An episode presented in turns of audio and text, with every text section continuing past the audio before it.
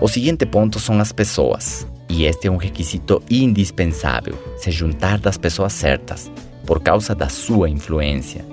Onde essas pessoas te levam? O que essas pessoas te fazem dizer?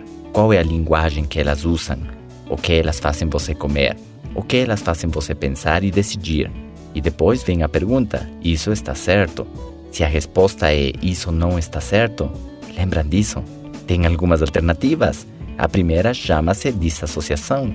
Significa mudar de amigos, parar com relacionamentos tóxicos, se afastar de pessoas que não querem o seu bem e que te puxam para baixo o tempo todo, que são negativas, que sugam sua energia, que produzem um desgaste contínuo só de ficar perto delas. Precisa se afastar dessas pessoas, se desassociar, porque você entende que a sua influência é prejudicial.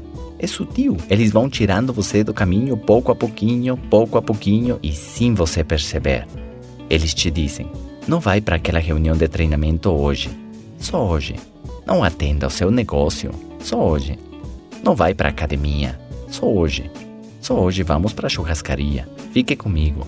O problema é quando esse hoje é todos os dias e você vai saindo do caminho sem perceber. Você vai ler outra vez esse livro? Não, por favor. Outro treinamento de sábado? Vamos ver a partida de futebol. E eles vão tirando você do caminho.